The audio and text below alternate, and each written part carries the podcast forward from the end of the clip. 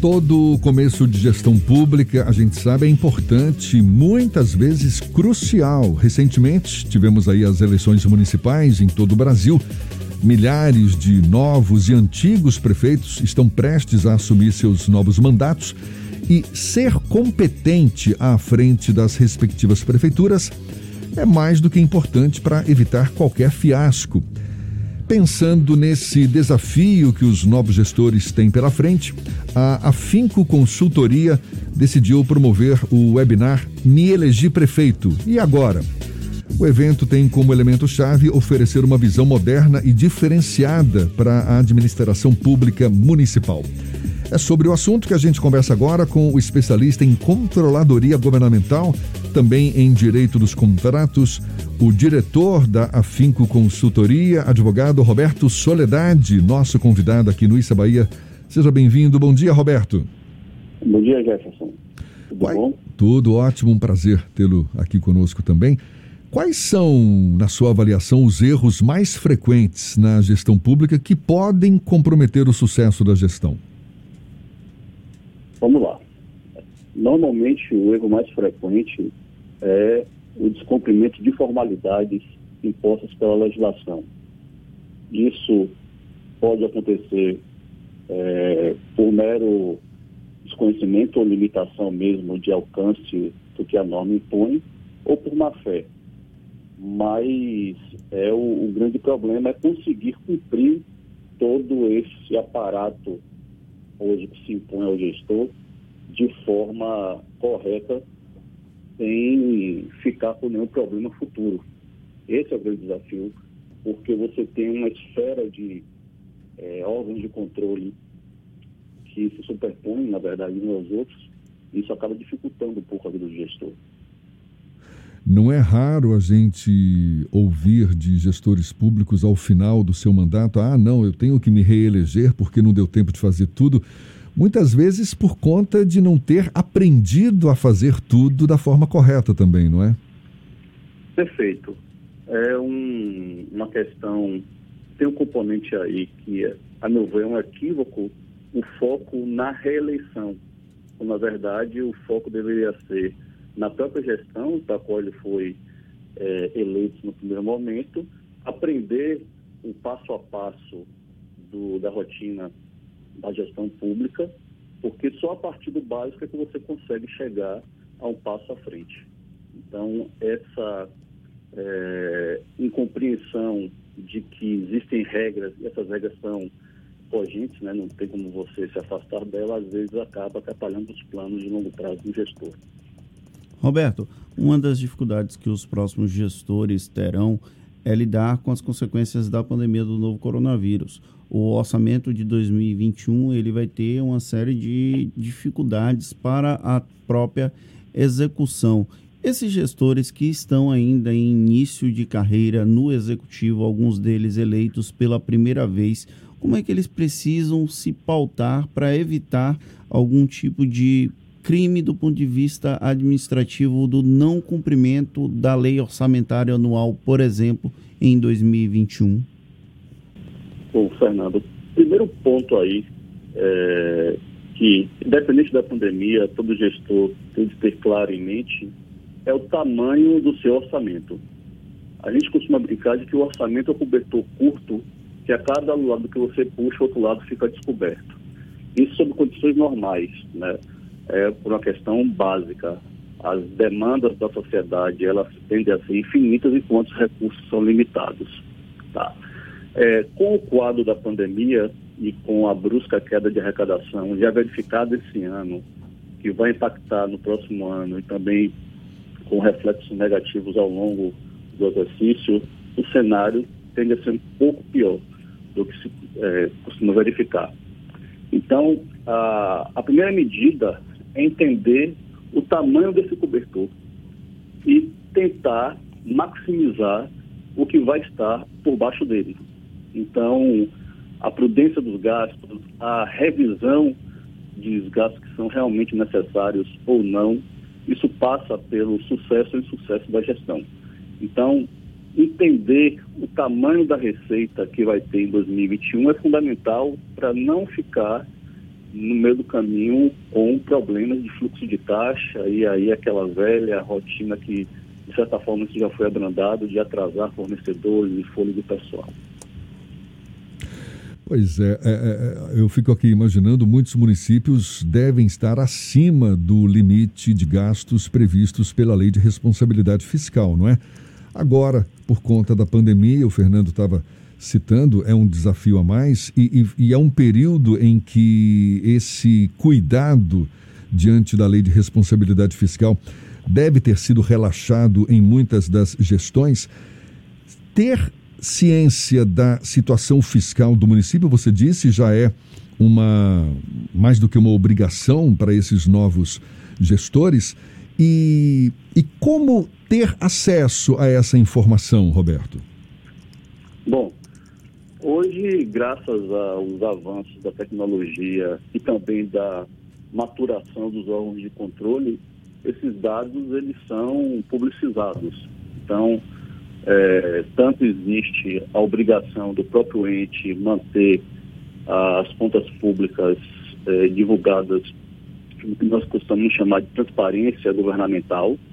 Então, isso deve estar é, disponível em sites na internet. Cada prefeitura deve ter o seu e colocar acessível à população. E também os próprios órgãos de controle, no caso aí mais específico, o TCM, que é, hoje existem dois sistemas que o TCM utiliza, que é o SIGA e o ETCM, cujas informações são ali lançadas. Então, é, antigamente nós ficávamos um pouco refém de encontrar publicações em diário oficial e essas publicações elas tinham intempestividade, porque como elas diziam respeito a períodos já pretéritos, sempre tinha um delay. Hoje não, a informação ela está mais próxima da execução é, recente e pode ser acessado. Então, é, todo cidadão ele tem que buscar e fazer é, acontecer esse processo de transparência. Inclusive, existe no próprio Tribunal de Contas, quando ele julga as contas anuais, eles apuram o índice de transparência e dão uma nota ao prefeito, variando, só engano, de 0 a 100. Mas isso hoje é afetível. E em caso de descumprimento de algumas regras pelo gestor da atual administração, e o novo gestor ele vai pegar a prefeitura com uma certa instabilidade e sem acesso total às contas do município. Se ele identificou algum tipo de problema ou algum tipo de irregularidade, como proceder? Bom, é, depende do tipo de irregularidade né? e também tem que verificar como aquilo repercute no seu dia a dia. É, existe agora, é, nesse final de mandato, uma é, disciplina por parte do Tribunal de Contas que é a comissão de transmissão de governo. É formada a comissão multiparte, né, com representantes da atual gestão e da futura, e ali deve haver um intercâmbio de informações. Então, o que se espera, por conta de uma atuação republicana, é que a nova administração tenha a sapiência de requerer as informações que lhe sejam pertinentes e também o bom senso por parte da atual administração de dar essas informações. Mas isso é no plano do ideal, Fernando. Na prática, a gente sabe que não funciona muito bem assim, ainda mais quando se tem um ressentimento de grupo derrotado, grupo vencido.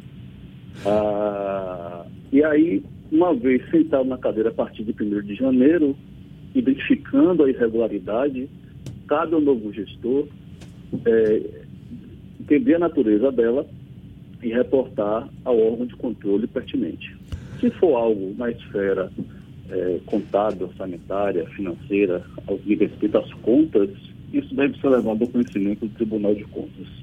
Se for algo dentro da esfera de gravidade ou cometimento de crime, ao Ministério Público. Então, é importante a equipe técnica da Prefeitura ter essa é, análise para poder encaminhar para o organismo certo. Porque às vezes você manda uma representação de contas para o Ministério Público do Estado, por exemplo, por desconhecimento técnico mesmo, a coisa não vai adiante e fica lá é, sem apuração devida. A gente está conversando com o advogado Roberto Soledade, que é o diretor da Afinco Consultoria, que promove a partir de amanhã o webinar Me Elegi Prefeito. Aliás, a partir de quarta-feira, não é isso? Me Elegi Prefeito e agora. Um dos aspectos que são muito comuns também nesse início de gestão, principalmente quando quem foi eleito foi um opositor da atual gestão, é aquela mudança total de secretariado, demissão de cargos comissionados, meio que começando tudo do zero. Como é que você avalia essa postura? Ah, por mais que seja um direito não é, do novo gestor de montar sua própria equipe, de, enfim, imprimir sua, seu perfil nessa, nessa nova empreitada que se inicia, mas como é que você avalia essa, essa postura de muitos dos novos gestores de que, que, que acaba expressando uma, uma não continuidade da gestão anterior? Perfeito, Essa pergunta é muito boa, né? porque é um dos princípios que são trabalhados dentro do direito administrativo e não se dá muitas vezes o devido relevo e importância, que é o princípio da continuidade administrativa. A, a gestão pública ela tem de ser vista como uma, é, uma atuação despersonalizada, despersonificada. E que nós vemos na prática nessa mudança brusca de equipe, de mudança total da equipe de comando, é muitas vezes um, um retrocesso em determinadas políticas públicas, a interrupção de programas que às vezes estava dando certo, na lógica do que o que foi feito por meu opositor não me interessa. Na verdade, quem acaba perdendo com isso é a própria população. Então, é, a questão de ser analisada na devida profundidade, o primeiro ponto que tem que ser é, combatido por conta dos órgãos de controle é o papel desses cargos comissionados, né, que nós chamamos que pela própria Constituição eles são reservados para funções de direção, chefia e assessoramento. Lógico, se você tem esses cargos no topo da, da estrutura, pressupõe que você tenha uma estrutura permanente de servidores ocupantes de cargo de provimento efetivo para poder dar continuidade aos processos é, desenvolvidos pela gestão.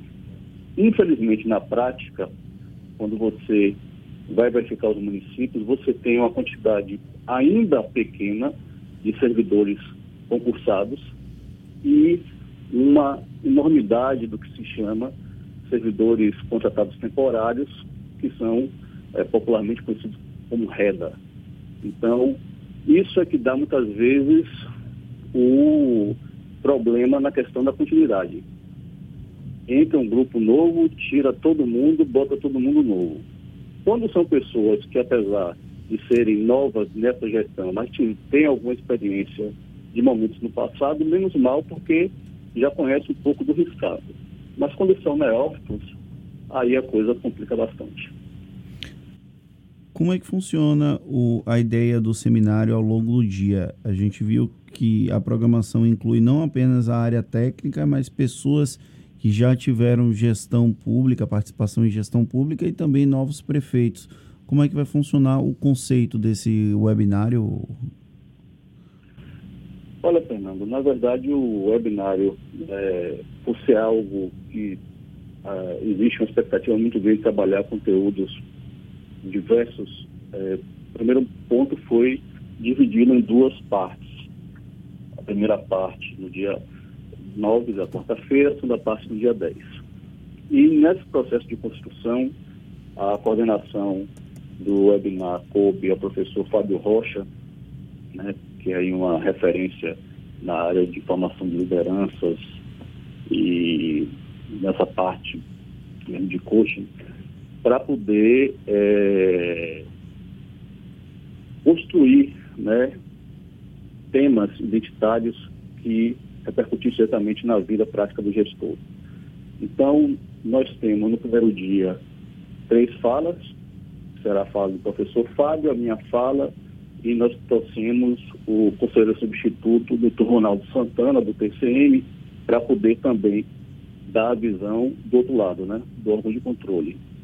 E no segundo dia, aí nós vamos contar com a experiência do doutor Heraldo Rocha, né, que tem aí uma atuação política bastante longeva, né, conhece bastante dessa, dessa área. O Cláudio Carvalho, que é presidente da BAP, para poder conversar sobre aspectos de comunicação.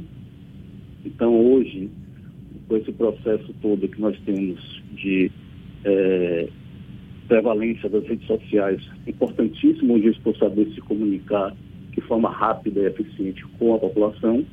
E, por último, nós vamos ter um painel com quatro prefeitos, né, que são os prefeitos de Borarema, Candeias, Itabuna e Pojuca, para poder que eles também digam né, o que eles veem de cenário para o próximo ano e quais serão possivelmente as estratégias que eles vão tomar.